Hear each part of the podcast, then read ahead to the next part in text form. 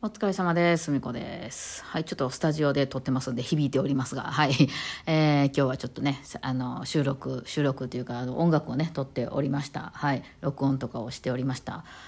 えっとですね、あの、まあちょっとその話とは関係ないんですけど、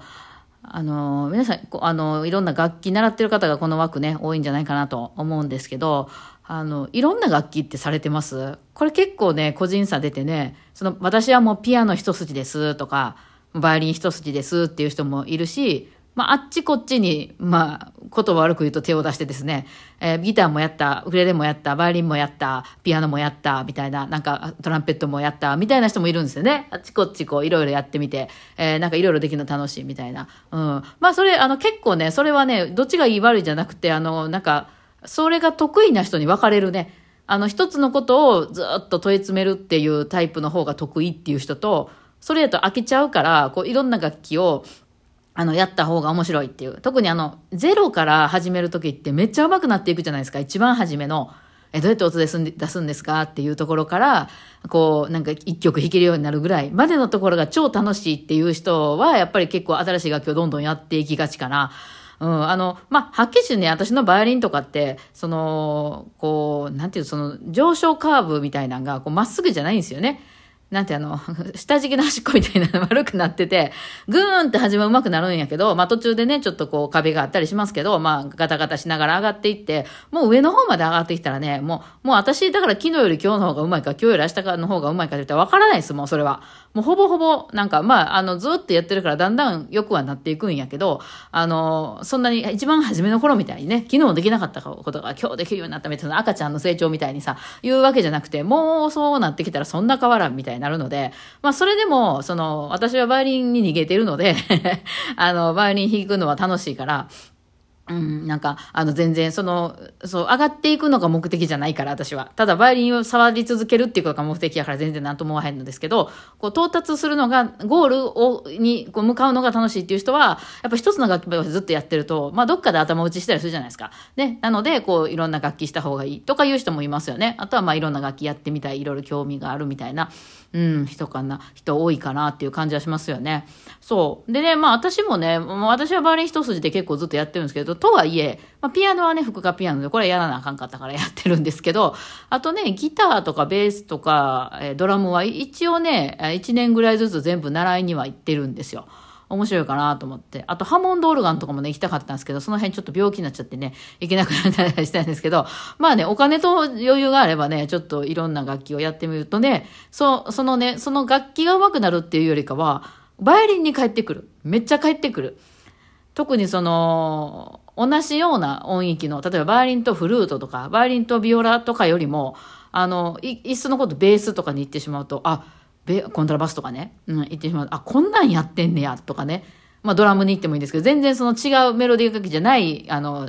違うグループのとこに行くと、え、こんなん、この曲こんなことやってんねやっていうのが分かって、今度バイオリン弾くときにその音が聞こえるんですよね。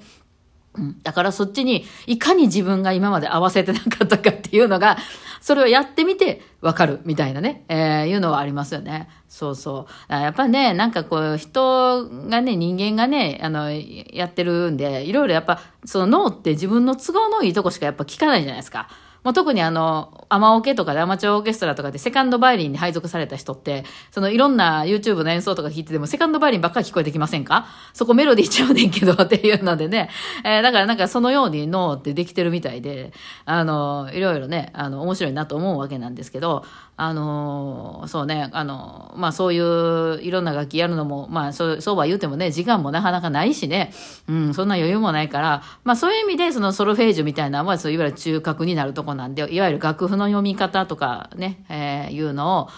先に習っとくと、まあどの楽器にも、えーえなんか代用できるかなっていう感じがしますよね。よくね、その小さいお子さんを習いに、あのね、あの、うちのレッスンとかのとこに、あの、うちの子よろしくお願いしますって言うとお母さんとかで、その、まあ別にバイオリニストになるつもりなんか全然ないんやけど、まあその音符読めたり、その将来音楽なんかやろうと思うときに、あの、ちょっと楽譜パッと読めるような子にななってくれたらいいですって。それバイオリンに来たらあかんかったやつやん、それともね。それやったら、多分どこにでも、これさえやっときゃ何でも、あの、こう、役に立つよっていうのはソルフェージュだと思いますね。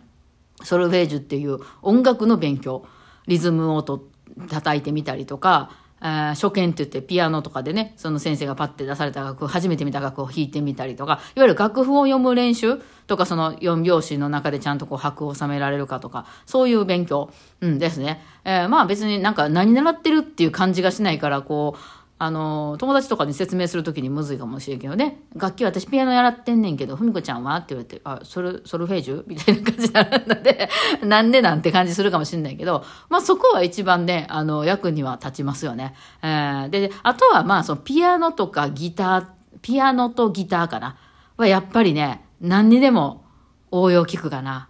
うん。あの、やっぱピアノはそのメロディーも伴奏も全部自分で一人でやるので、まあだんだん難しくなってきたらね、やるので、その、何にでもいけるかな。だから昔ピアノやってましたっていう人は、あの、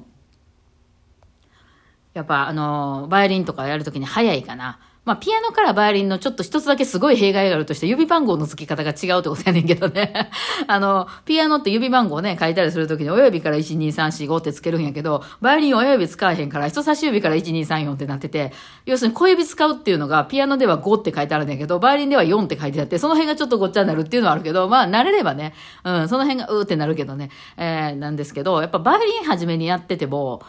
多分譜面をね、読むのはちょっとね、難しいんですよね。バイオリンって、その、すごい弾くことがめちゃくちゃ難しい系の楽器なんで、まあ、トランペットとかオーボエとかも難しい方に、まあ、ファゴットとかも入るかなと思いますね。まず音を、あの、まあ、管楽器よりマシかな。金管とか音出えへんもんな、まず初めに。あの、そんなレッスンあるかと思った私先生から聞いたら、半年間音が出なかったとかいうね、生徒さんもいらっしゃるみたいな。それ、それレッスン厳しいなと、まず30分間、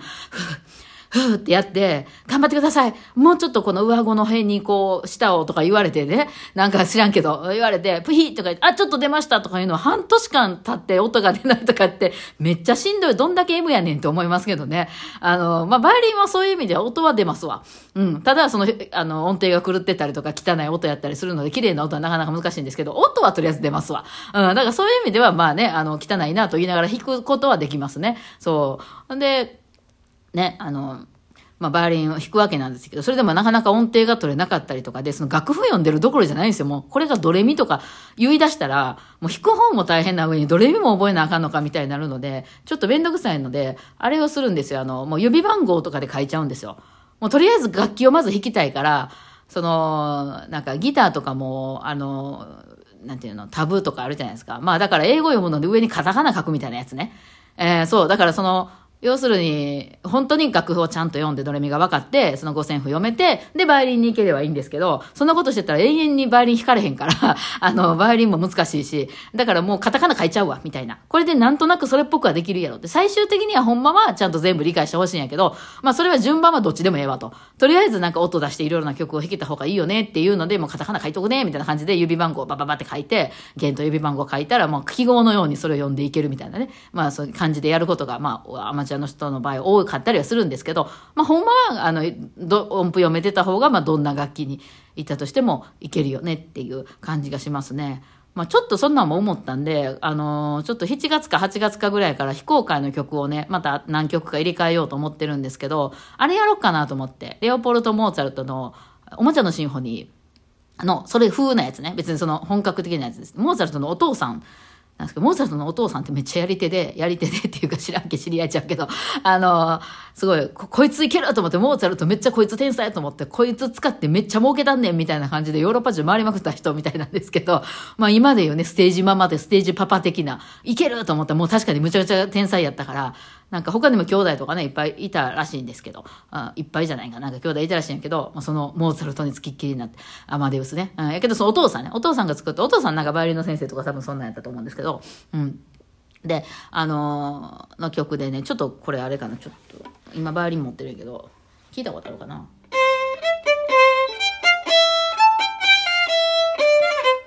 ってやつ、なんか、あの、めっちゃモーツァルトっぽいけど、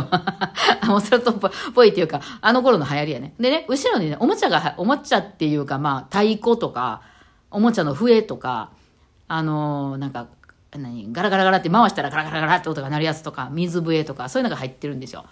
で、まあ、リアルにそれをちゃんと用意しようと思うと結構お金もかかるし大変なんですけど、だからもうそれっぽいやつを持ってきて、鈴とかみんなに、ダンバリンとか、なんかあの、リコーダーとか、あ別に、あの、あれでもいいですけど、鍵盤ハーモニカとかでもいいですけど、なんかその、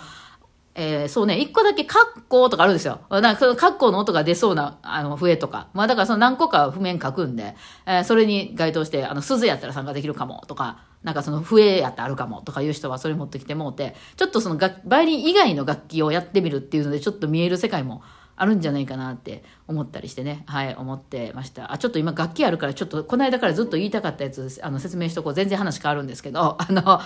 よくね、あのー、アンサンブルとかでいろいろ弾いたりするときに、あの、給付中に音を出してしまう人っていうのがいるんですよ。で、それに気づいてない。あ例えばね、えっと、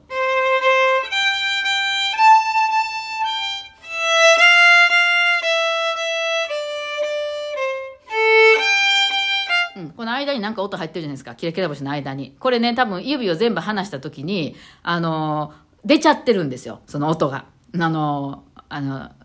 楽譜上には、楽譜上では給付なんやけど、なんかこう自分で気づいてなくて出ちゃってるんですけど、これね、楽譜見ながら弾いてると聞こえてないみたいで、めっちゃ違う音出てるから違う曲になってるんやけど、あの、なんか違う音鳴ってる人いるよみたいな、まあこの曲じゃないですけどね、こう言うと、え、誰ですか？みたいな感じで、なんか、多分ご本人の中では脳が、あの、それは弾いてないから、弾いてるつもりじゃないから、たまたま音が出ちゃってるだけなんで、なんか、ああいうのってだから録音とかした方が、あの、客観的に聞けていいんじゃないかなって思ったりはしますね。ちょっと今さ、最後に、あの、入れ、入れときましたけどね。意外と、あと、あの、ポジションを移るときのあの、とかいうなんか間のね、そんな音あったっけっていうのよく入ってたり しますよね。えー、ね、そういうのはまあ録音とかした方がわかりやすいかなとか思ったりしますけどね。はい。てなわけでちょっとおもちゃのシンフォニー用意しようと思います。はい。てなわけで今日はね、こんな感じですかね。お疲れ様でした。